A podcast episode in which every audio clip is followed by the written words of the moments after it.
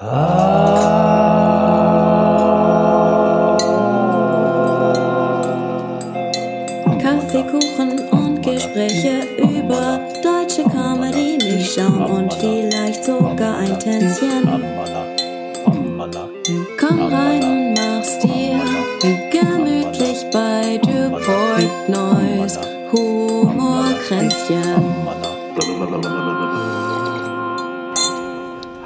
live at the Baumhaus. We're live backstage at the Baumhaus Comedy Adventure in Neukölln, where the roadie is setting up the lights, the tech.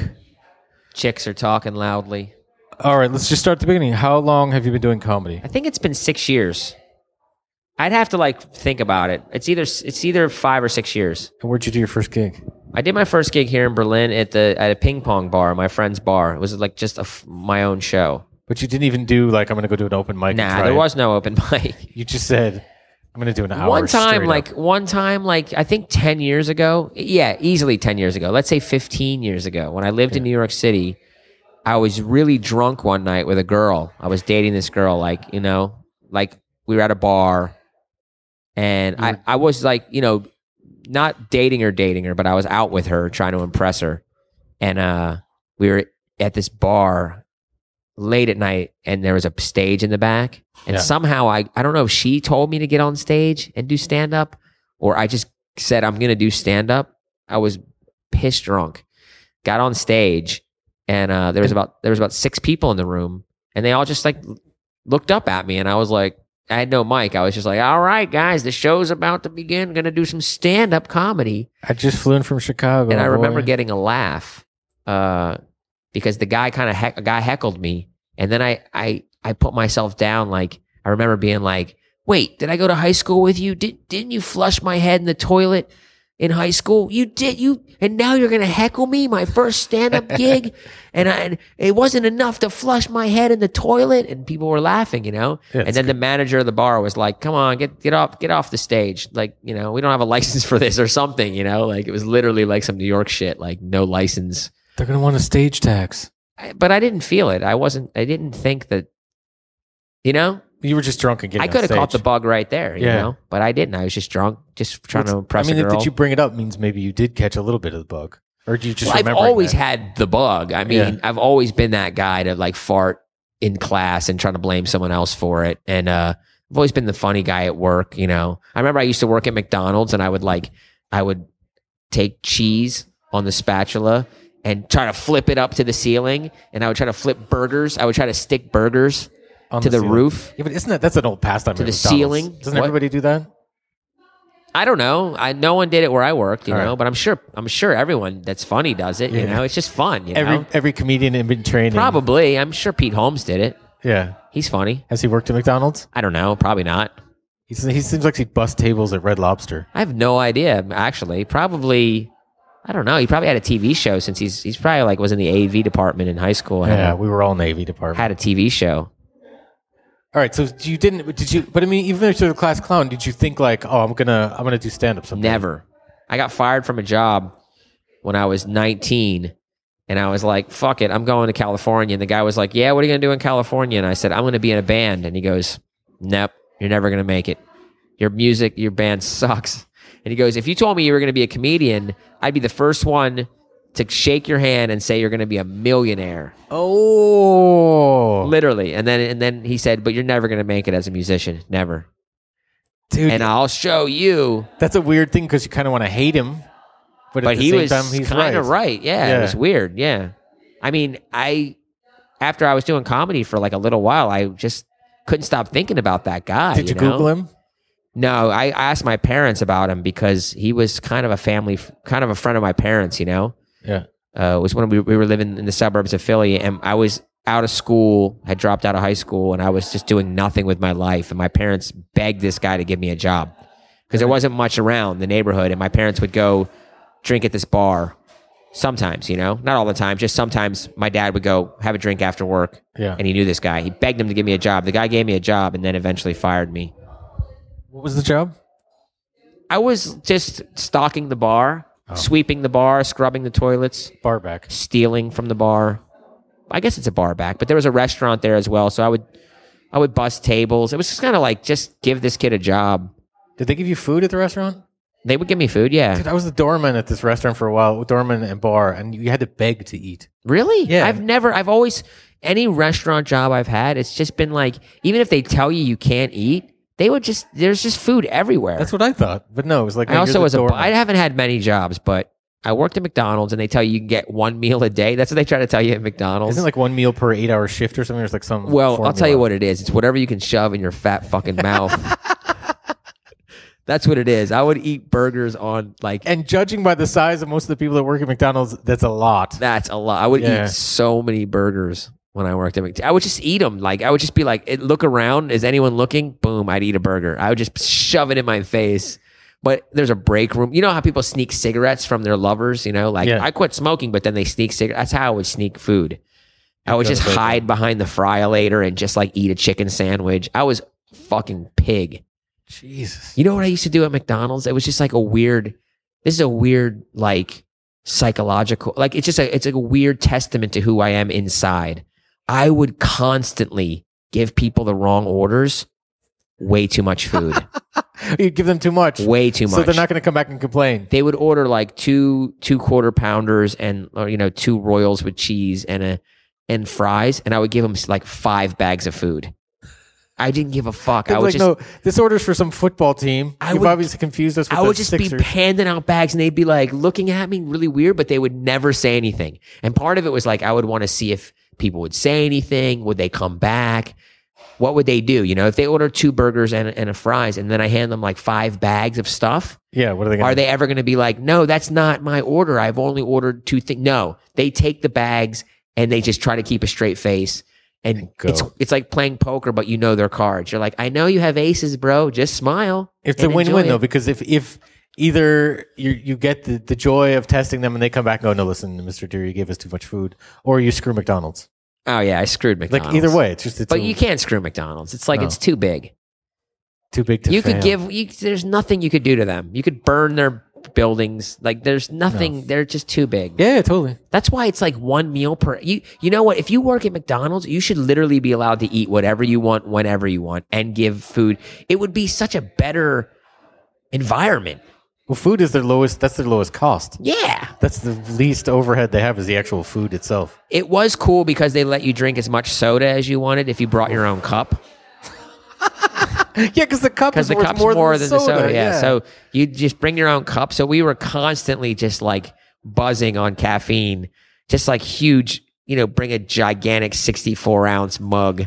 That, that was the worst fucking job. And your boss is literally like, I mean, I was seventeen or sixteen. Your boss is like a twenty-year-old shitbag he who went to Chicago for six months of no probably six weeks of training or something Yeah, I mean, or he just worked three years longer at McDonald's than you. He he he made it beyond the torture. Like I couldn't make it. I just quit. Like I don't know. I think it was literally like, "Hey, twenty year old shitbag, fuck you.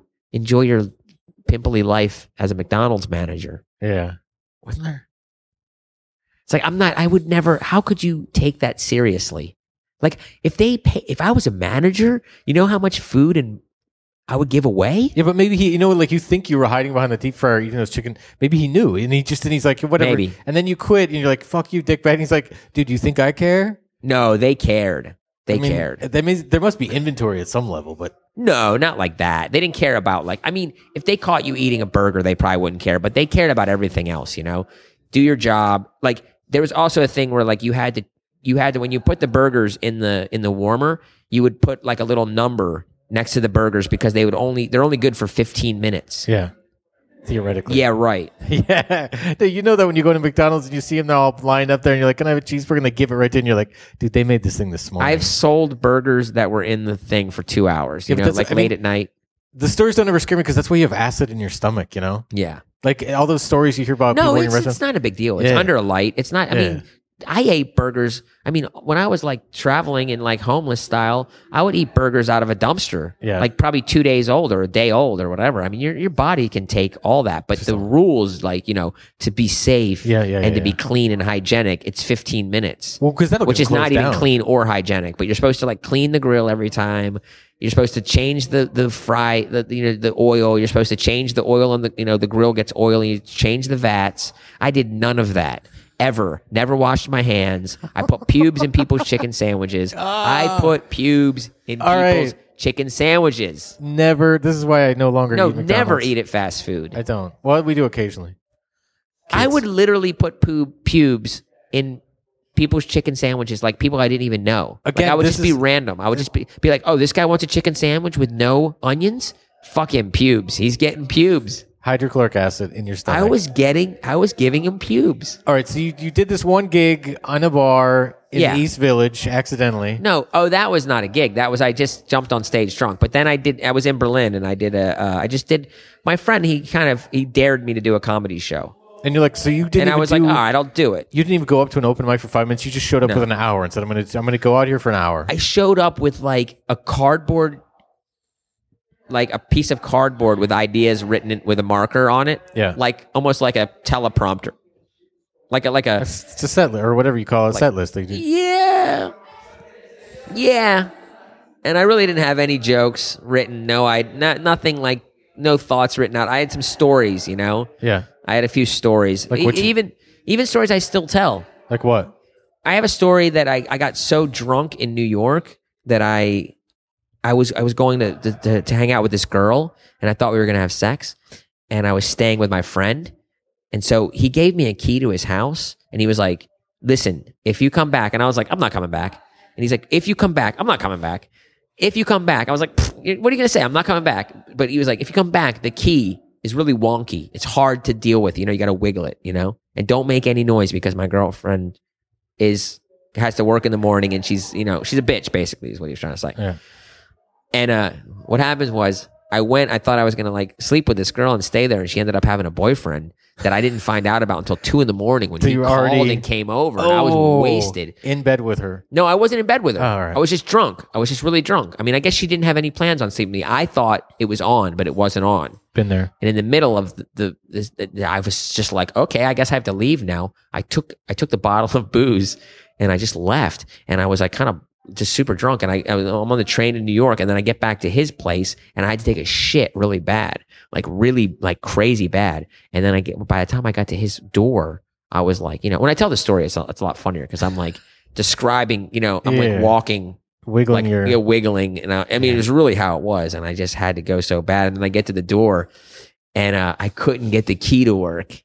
I was wiggling it and I was just, and my body was like, I'm going to take a shit now. And I was like, come on. Like I was talking to my body, like, body, five minutes. I'm here. Just please the key. I was trying to like explain it to my Yeah, body. yeah, like, yeah. you don't understand, body. It's a key. It's a weird key. I would be up there by now, but it's a weird key. Please, I can't ring the bell because his girlfriend is asleep. Oh, please.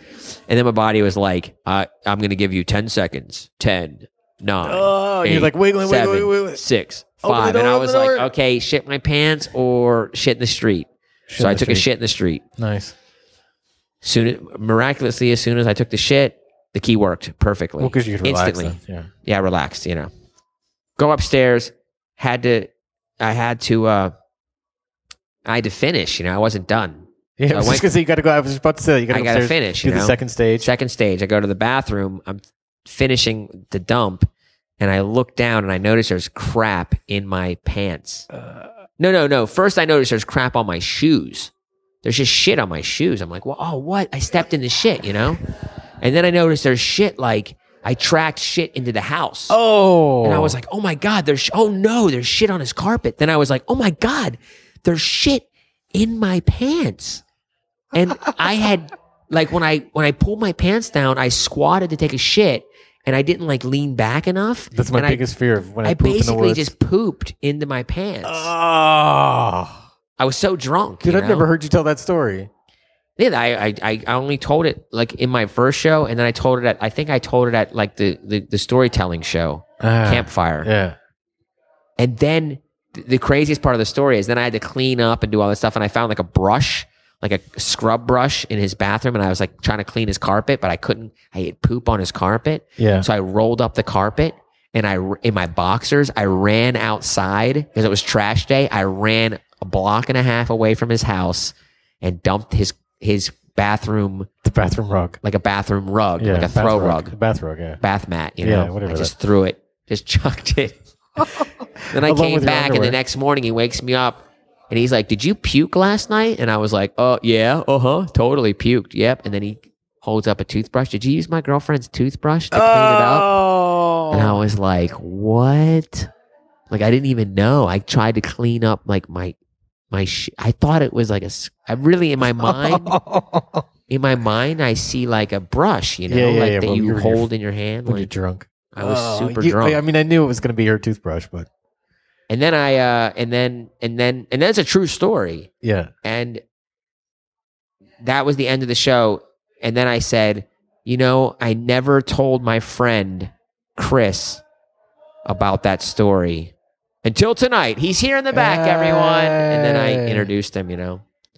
And uh, and that got that got a pretty good laugh actually. Those got that that that story got some laughs. And I just felt like my first show was just good enough to just do it again. Like people were like, "Oh, you should do it again. Yeah. You should do that again. That was funny." And I thought I had a lot of people at my first show and everything, you know. So I thought, yeah, why not? Well, because you were a DJ here it's before, a good right? deal. Yeah, I was a DJ for a while. Yeah, so I had a lot of friends. People knew me. Then they see this thing pop up, you know, yeah. the motherfucking David Deary show with like a little flyer with like me as a kid holding a saxophone, and it, people and people are just like, "What is this?" Yeah. And I'm like, you know, come and find out. Yeah. And then, so then, but then you started going to open mics and then the English scene kind Well, of I didn't off. start going to open mics. No, I started just doing my own one full show every couple months Yeah. with videos.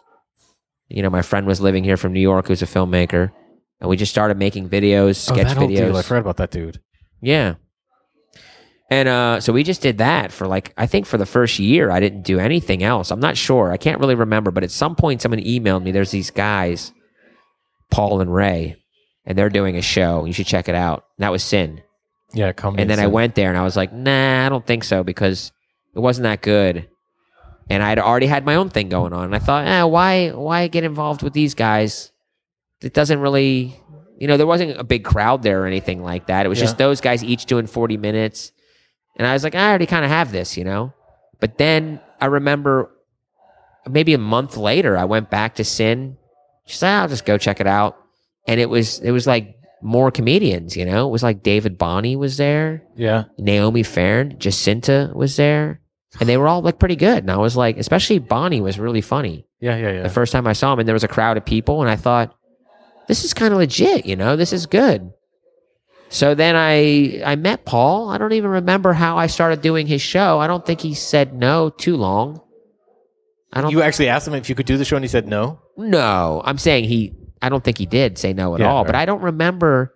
You know, it's hard to get booked on people's shows. you Yeah, know? yeah, It's yeah, hard yeah. to because you know me and Paul. We're, Paul, we're like best friends now. You know, like we're buddies. Like if he does a new show now, I just think, well, yeah, can I do your show? Like Yeah. that's sick. What's up with your show?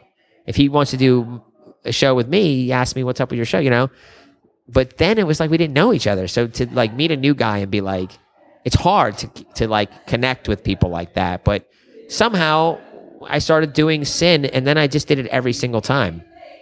Whoa. They turned the lights off. Lights just went out, but I don't I don't mind. All right. We'll just keep talking in the dark. So I just started doing sin bar every time, it, and then it was like there was regular people doing it every time. And it- before, I mean, you you were in that mix before I knew it as well. So I, I was like really impressed by Chris Davis, and uh, you know, you were you. I think you were a second wave. Uh, Yeah, I wasn't in the first wave. I showed up the second wave. Paul. Maybe Chris Davis wasn't even first wave. I don't think he was either. I think he showed up later. so. It was, but David Bonney and Naomi Farron and Jacinta. Jacinta was really funny. Yeah, she didn't talk to him anymore. she was really really funny i remember being like i like her she's super funny and i thought ben was even funny No, Ben was good. ben knight he Yeah, was yeah. funny so but he wasn't really a regular at sin but jacinta was a regular at sin and then yeah we just started doing it every month and it would be kind of the same people it would be me paul ray jacinta David Bonney would kind of be around. Yeah. Naomi Farron was popping in and out every once in a while. Um, and then there would be like people kind of trying and failing a little bit, you know. Yeah, that was kind of the nice thing about Sin, though. Yeah, it was great. Like everyone could just do their thing. And then the second wave came and then it started to get more serious, you know. Chris Davis is really good. You're really good. James Harris was around. Yeah. Uh you know, there's just more it's Sin became a pretty legitimate show and it started to be where I would that's where I would work, you know, what little work I could do with material. I could do material there once or twice or three times before I take it to my own show, you know.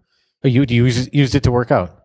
A little bit. And I also just used it to just get stage time and just do do 10 to 12 minutes instead of an hour and then I I really and plus we started to do it every couple weeks at one point and it's just it's just like, you know, performing once a month or twice a month and then also you know, doing a few shows with Ben Knight every once. You know, it just started to become a little bit more like a thing that I did comedy. I don't know.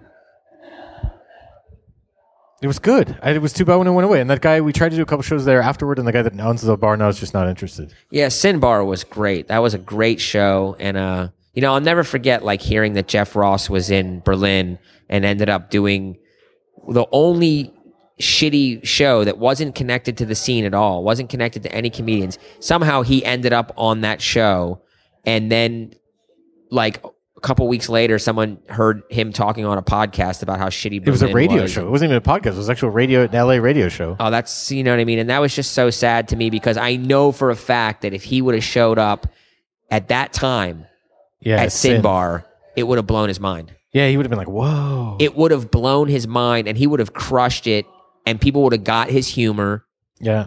exactly how he was, not having to change a word, and he would have went back to LA and been like, "Wow, I had a really weird experience in Berlin." Where I ended up at this comedy show and it was fucking great. Yeah. no, that room was awesome.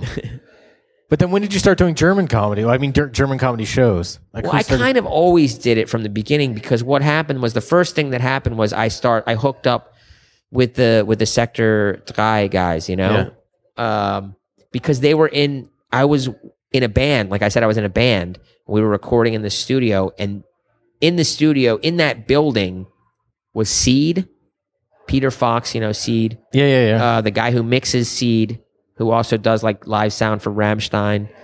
Uh, who else? You know, um, DJ Illvibe, the Krauts. yeah. They have a studio in that in that building. I picked you up at that at that building a couple yeah, times. and also Sector Drei had their offices at the end. You know, yeah, okay. And so I knew everyone in there, but I didn't know everyone in there. So it was like kind of like you know, I just kind of kept to myself because I was always like, oh, this is kind of like heavy hitter central. You know what I mean? Yeah. This was exactly when Peter Fox was starting to take off. It was crazy. It was just like, but anyway, the one guy from Sector Drei, the intern at the time, we were just friends. Like, like we'd have coffee together. I didn't even know what he did, you know. And I Yeah. asked him one day, "What do you do?" And he said, "Oh, I, I'm booking this comedy tour right now."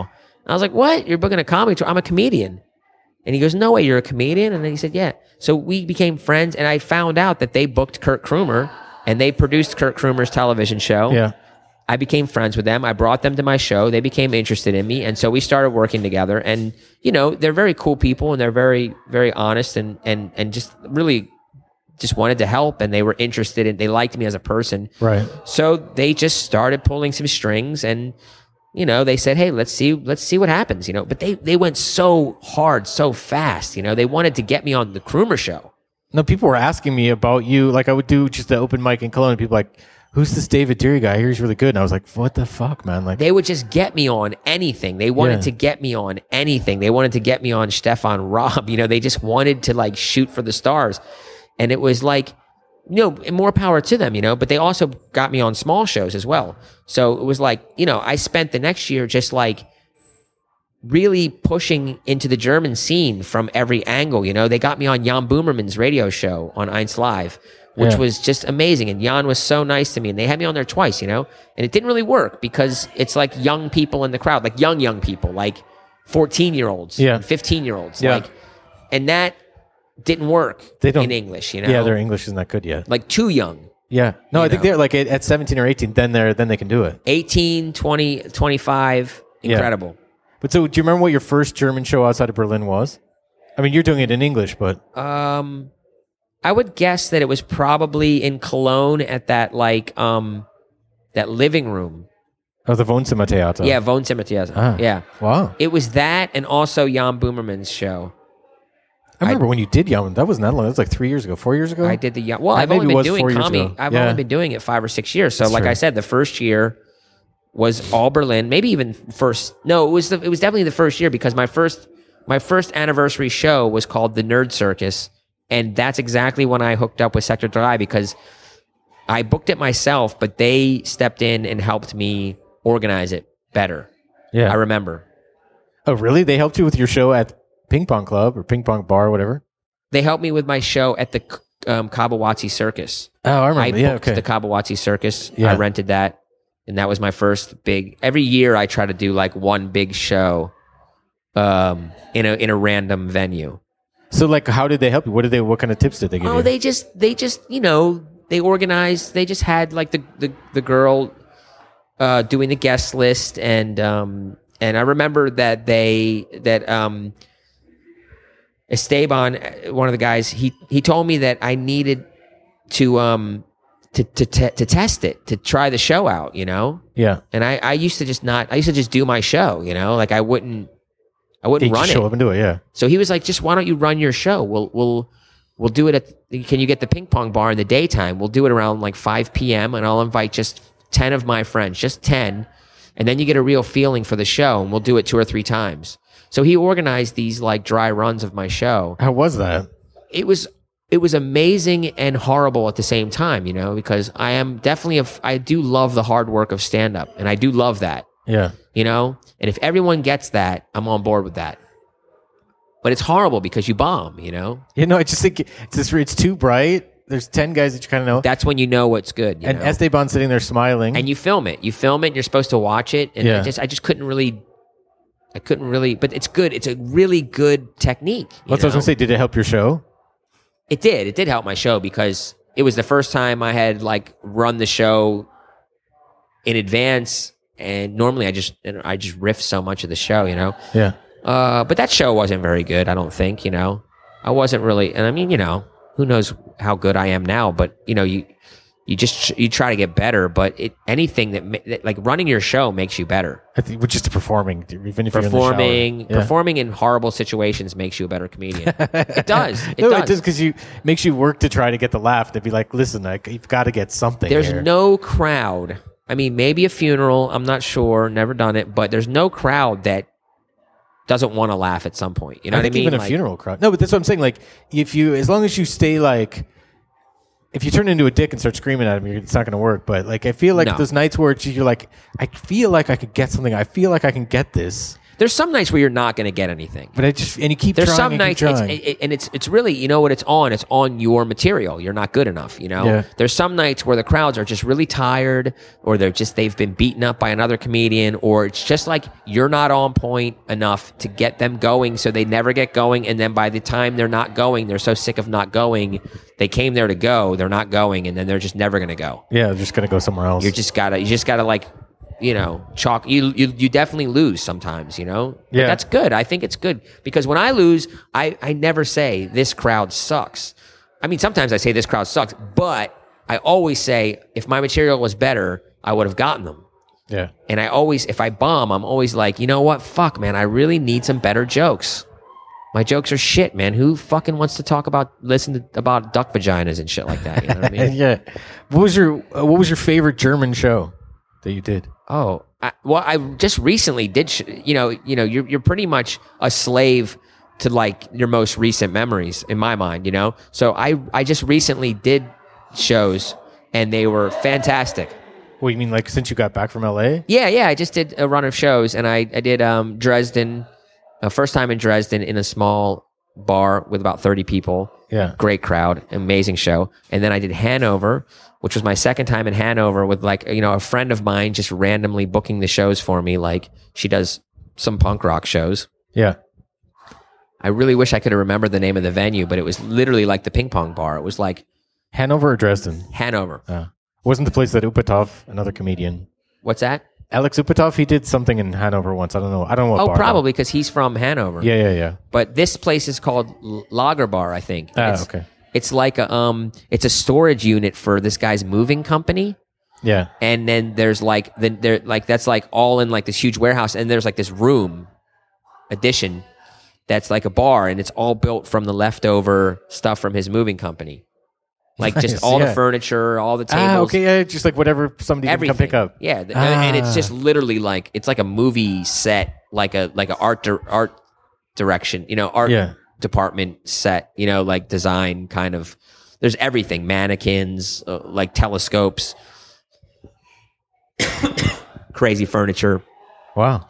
and somehow we got 100 people plus in there no idea Nice, man. like it was rammed wow. and it was such a good crowd Yeah. and i did i think two hours or something like that and i showed all my videos twice. and, and it was unbelievable you know and it was just like you're just like wow how how lucky am i to be able to do this yeah.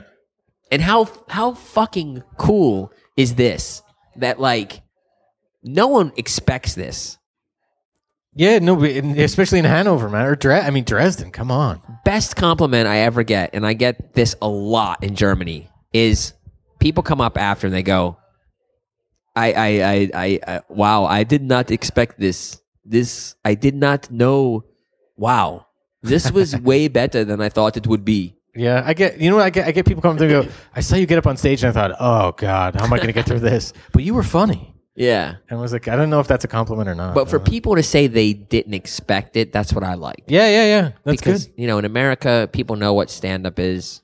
Well, I mean, this is what German comedians say all the time: is that like uh, the American public or the British public, they they they have like they've had a comedy uh, vo- uh comedy education. Like when they go into a Yeah. comedy club, they kind of know.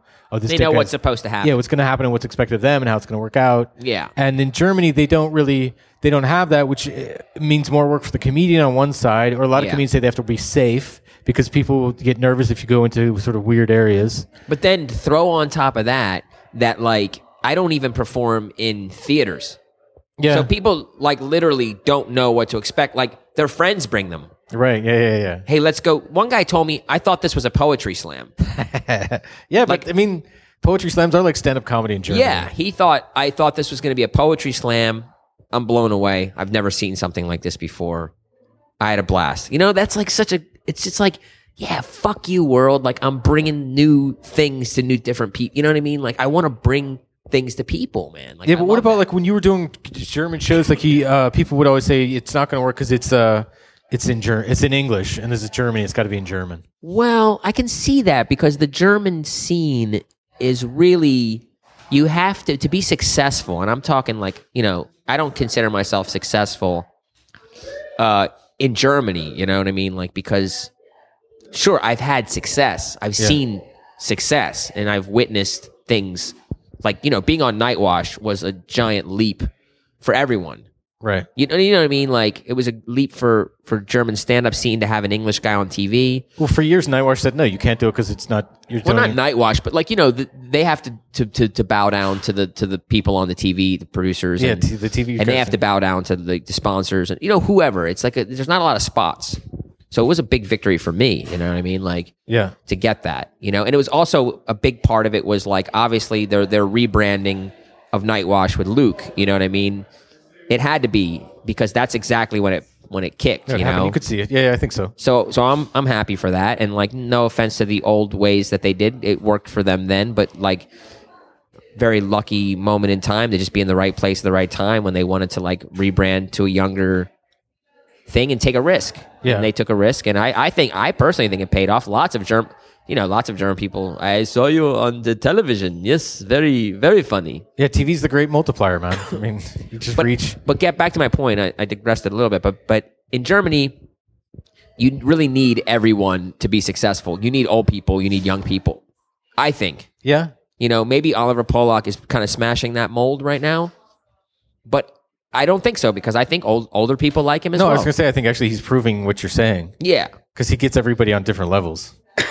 I think so too. And and and and you know, it is pretty safe to say that like I am isolated from the older crowd.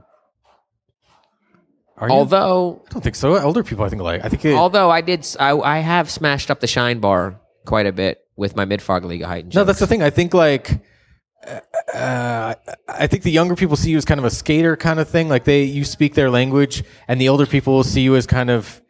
I mean, to just be globe about just as like the clown American, like, oh, look at this guy. Like, I'm not being egotistical in saying that young German people love me. Like it's insane. Like yeah, I feel like if someone had the balls to just market me straight, like almost like Tokio Hotel. yeah, Like, who gives a shit if 50 plus people don't like me? There's so many 20 somethings in Germany. Push me right to the 20 somethings, and I feel like I could be through the roof. through the roof. All right, we only have a couple minutes left. Uh, but so they, but they didn't, and you left. Well, they didn't, and I left, and I mean, you know, fair enough that they didn't. I mean, Well, why? I had some opportunities, like, you know, I, I could have done some YouTube stuff with some people, and, uh, uh, you know, it's okay. I mean, I didn't really leave. I mean, I left, but I mean, I'm not like, I'm still around. I mean, I would, if anyone wants to do something, I'm in LA. Just email me. Yeah. You know what I mean? Like, So I'll fly out here and film some shit, or you want to do a movie, you want to do TV, what, you know? Why'd you move to. LA then? Well, I just want to. I just want to be around it. You know what I mean? I want to get a taste of the of a bigger thing, and uh, you know, really, you know, there's a, there's a there's more to my life than just you know. I, I want to write books. I Yeah. want to write television. I want to write movies. I want to be around those things, and I want to be. I want to feel a little bit more comfortable than I felt, um, language wise. You know what I mean? And not just like I, I would have. I just can't work out here. You know, there's no outlets. Yeah, no, I, th- I th- mean that's kind of what I wonder. I wonder about all these expats in Neukölln here in Berlin, who I mean, like you, like, but although you speak, you, you got your German gets better and better. But then, like, I think you at least had an interest somehow of getting into the German thing, whereas most of them just seem happy to stay in Neukölln and like not know that there's a Dresden out there. And I, No, I always wanted. I mean, I always. I, I don't even like to perform for expats. well, that's the thing. I just don't I mean, I don't mind it, but I my I've always been. My comedy was always a majority of German people in the crowd. Always, you Yeah. know, always, and the people who weren't German were not. I never considered them expats as much as just people who lived in Germany. Most of them had German friends or German boyfriends or girlfriends. It was a very it was a very German thing what I did, and I always felt connected to Germany. Yeah. I never wanted to, it to just be like only British people or only English speaking people. I really wanted to bring an English comedy show to German people. That's nice. That was my goal. Not really my goal. It was my, I was like unconscious goal, but I, I do enjoy that. There's something special about making German people laugh. I mean, I'm not even Wow. kidding. It's like, it's a challenge. Yeah, yeah, yeah, yeah. Well, it's not as bad as Dutch people. Get Dutch people to laugh. My God, Ooh. that's that's one of my new jokes right now. It's like I say, it's true. I do, you know, I do kind of hate German people, but not all German people. There's some German people I like, but there's some German people I really hate, and the German people I hate the most are the Dutch. That's yeah. Uh, amen. But so, so where do you go up in LA? How how does it work in LA? What's the scene like in LA? LA is very big. It's like so many shows. It's so like I need a couple years to like can answer it. Right, like right now I do a lot of open mics, and uh, you know it's brutal. It's a lot like trying out my show, but I love it. I've embraced it, and uh, I've had good experiences, and I've had some really, really. I mean, you know, you're always one. You're one thing away from like being in a in a movie or like yeah, you're li- you are. I believe that. I'm, I believe in the dream, you know, and I'm not. I'm not stupid. I'm not like. no, blind. LA. I don't. I think people who haven't been to LA or lived in LA don't understand. Like, it is. It's right there. And the guy next to you is like, yeah. So I was just filming this movie yesterday. Yeah. And and like, I mean, it was like our high school. One of the dudes was the black guy on Doogie Howser. Some Yeah. other guy was with the which Beastie is no Boys. big deal. I mean, movie. it's just it's just work out there, and that's Yeah. what I love. Like I've literally I just saw Louis' new special. Like I saw the dry run of Louis' special. So he filmed at the comedy store. I hang out a lot at the comedy store. I was helping these guys organizing their podcast. I bought a ticket, by the way, you supported $20 Louis. twenty dollar ticket. Yeah. Um, so I had my ticket, and that night was also I helped these guys uh, kill Tony. I helped t- this guy Tony Hinchcliffe, great comedian. I help him set up his podcast. You know, he basically lets me. It's it's like just it's it's a good thing to be involved in. What's this podcast? Kill Tony. All right. It's great. And um, so I was helping him set it up and take it down and all that stuff. And then and then I remember, you know, there's he has a producer, and I like help him. and he also works at the comedy store. His producer, you know, so I, I was helping set up, and then he goes, "All right, you know, I, I know you have a ticket to Louis. Why don't you go go wait in line so you can go see Louis?" And I said, "Oh, you know, not to be a jerk, but do I really have to wait in line? You know, couldn't you just like you know, kind of Let me in. Couldn't you kind of weasel me in the back? I have a ticket. And then he goes, Yeah, you know what? I can do that. So he takes me right down through the back kitchen into the main room uh, where everyone's coming in through the other side, you know, through the main doors. Yeah. And he just says to the, to the, the you know, the seat, the, the usher, Hey man, uh, this is David. He was helping us with Kill Tony. He already has a ticket. Can you give him a seat? And the guy goes, Yeah, sure. And he goes, Come here. And he just takes me right to the front, third row, Louis. Nice. Boom. Wow. Louis C.K., $20. there he is. I could have punched him in the dick. Have you met Pauly Shore though? I at did the meet Comedy Store? Shore. Yeah. I did because I was working. I was helping do this podcast. Speaking of punching people in the dick. Why? No, is he nice? He was nice to me. Yeah. Yeah. But I mean, he's Pauly Shore. I mean, he's grew up in a comedy club. His mom was Mitzi Shore. I mean, You know what I mean? I can't imagine that he would be nice to everybody. No, I think I can't imagine that he would be nice to me forever. Like, you know, I'm just saying he he he. You know how it is. yeah. But he was really nice to me. And he, here's a crazy story with Pauly. Like, you know, you meet him a lot because he just he knows too many people. So I don't know. If we should say Mitzi Shore opened the comedy store with her husband. He left. She kept it. Mitzi was her, or Pauly was her son. Is her son? Pauly Shore, yeah, and he grew up in the '80s. He was he was on MTV, early MTV, and he Yeah. he's got like a charmed, horrible childhood. Like he he talks about it. Yeah. Sam Kinison was his babysitter. Sam Kinison was a horrible drug addict. Yeah. So Pauly's had quite a life, obviously, but he I, I really respect him as a co- comic. But I'm starting a skateboarding podcast. That's Oh. kind of what I'm getting into. So I'm I'm doing a lot of stuff there. And there's a guy Kevin Christy who's a regular at the store. Uh, he's a very funny comic. He's an actor. He's in lots of movies and lots of television. And uh, he's a skateboarder, and he just designed some skate graphics for Toy Machine. And I've been emailing him about it because I was uh, in contact with him even when I was over here emailing him. And so when I met him at the st- I just met him and I was like, "Oh, you're Kevin Christy. I'm I'm David Deary. I was emailing you about these decks. I'm doing a podcast. I'd love to have you as my guest." And we're talking. He's a super cool guy, right? Yeah. Talking about skateboarding. Pauly Shore comes up, starts talking to Kevin. Hey, Pauly, you know this guy David Deary? He's doing a skateboarding podcast. And Pauly goes, "Oh, that's cool." And he goes, "Did you ever skateboard, Pauly?" And he goes, "Yeah, I was. Uh, I was skating in the '80s, you know." And I was like, "Oh, that's really interesting." And he was like friends with Christian Hosoi, Tony Hawk. He had to have been an L.A. famous Yeah, kid at that of point. Yeah, Yeah. Yeah. of course, Yeah. the whole nine, you know. Yeah. So then I was like, "Well, I'd love to have you as a guest on my podcast." And he was like, "Sure, let me know." Yeah. That'd and be cool. uh, so now I plan on having Pauly Shore on my podcast. I mean, that's that's what it.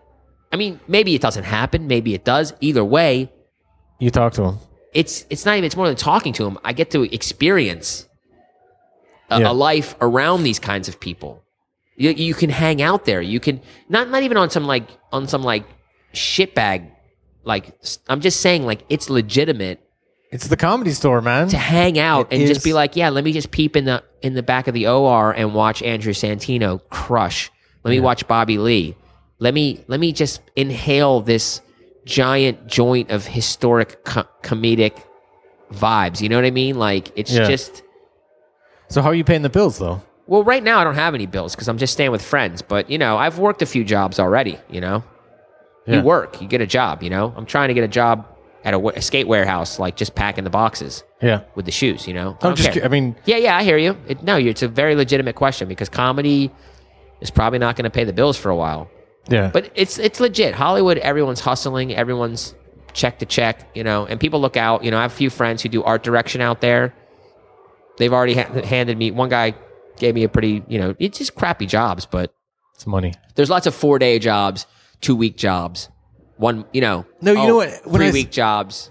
When I saw Big Lebowski, the first time I saw Big Lebowski, I did. I was living in L.A. and I didn't think it was funny because I thought I know these people. Like this Oh, isn't. I didn't real. I was like, I don't get it. I know. these- I knew so many dudes. You were too close. Yeah, it was just like I knew. I like the dude. I knew all these guys. They uh, read. They read all the time. They probably wrote. What they really did was paint like one house a month. Like, Exactly, three days of painting a house. exactly. And exactly. the rest of the time they're, at the, they're at the beach. exactly. And so when I saw the movie, I'm like, I know these dudes. And, and then you think and you think oh yeah and then you do that until you get a big until you get like a big hit. You know? Yeah. No, you do that forever. Yeah, those- I mean, those guys were never going to make it. Yeah. or like there's you know like Tony that I was talking about. You know? Yeah. He ah, man, it's crazy to talk to him. You know? Because I see him and I he's such a good comic and he's like he's not he's like kind of known. Like he he he gigs a lot with Joe Rogan and and Brody Stevens and the, and these like Death Squad guys and he's kind of known. You know? He's like he's he's doing it for sure. Yeah. But he and I talked to him. And man, he lived in his car. You know, uh, didn't have a car for a long It's not the time, dude who lived in a van. and and uh and you know now he's and then and then just at one point, you know, he just gig after gig after gig, and eventually he got a writing job. You know. And now he's like, you know, union writing, Paycheck. union writer job, you know, Yeah. union writer. But he's you- on the SAG, you know. But you still have your apartment here in Berlin. I do, yeah, but I, I think by the time this comes out, it'll be gone. This is coming out next Wednesday. So, Okay, so I yes, I still have my right. No, I just didn't know when you said you're still at your place. I thought, oh, okay. Yeah, I'm still at my place. All right. Yeah, I'm gonna close that that, That deal. deal. All right, I Mel. think- We're out of time. Great. Thanks, man. How long was that? 45 minutes. That's man goes by so fast. Yeah, yeah, I know. It's, I'm learning that. I can talk your face off. No, and the thing is, every podcast I've done now, there's I'm like, oh, I've got this question I still want to ask, and this question I still want to, but You could ask it and put a bonus out. no, I think uh, Part two. I'm just next time you come back, we'll do another one. I'm not coming back, man. Well, maybe somebody's gonna call and give you a movie gig because of this. Oh, that's true. I'll do some tours. See, I would love to do a. Uh, I would love to do a Nightwash tour with Luke Mockridge. they were here last night, two nights ago. Oh, really? Yeah, not Luke. It was a different crew. Well, I want to do it with Luke. All right. I love those guys. Thanks. All right. Thank you, Drew. Yo. Thank you, Germany.